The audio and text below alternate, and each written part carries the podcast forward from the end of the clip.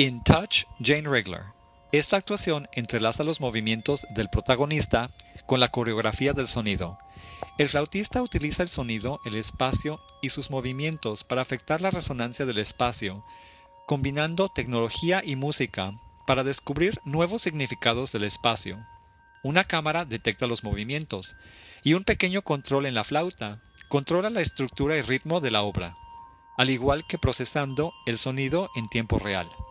Esta es la continuación de una obra que dio inicio como parte de un premio otorgado a la artista en el 2009, de la amistad entre Japón y Estados Unidos. Se basa en cinco meses de investigación sobre las varias tradiciones de baile y lugares espirituales japoneses, y colaboraciones con músicos tradicionales y electrónicos. La meta de este proyecto es la creación de una composición para dos a cuatro músicos que puedan moverse a través de un espacio físico, interactuando con la música, y con los otros músicos, y con el sonido del espacio.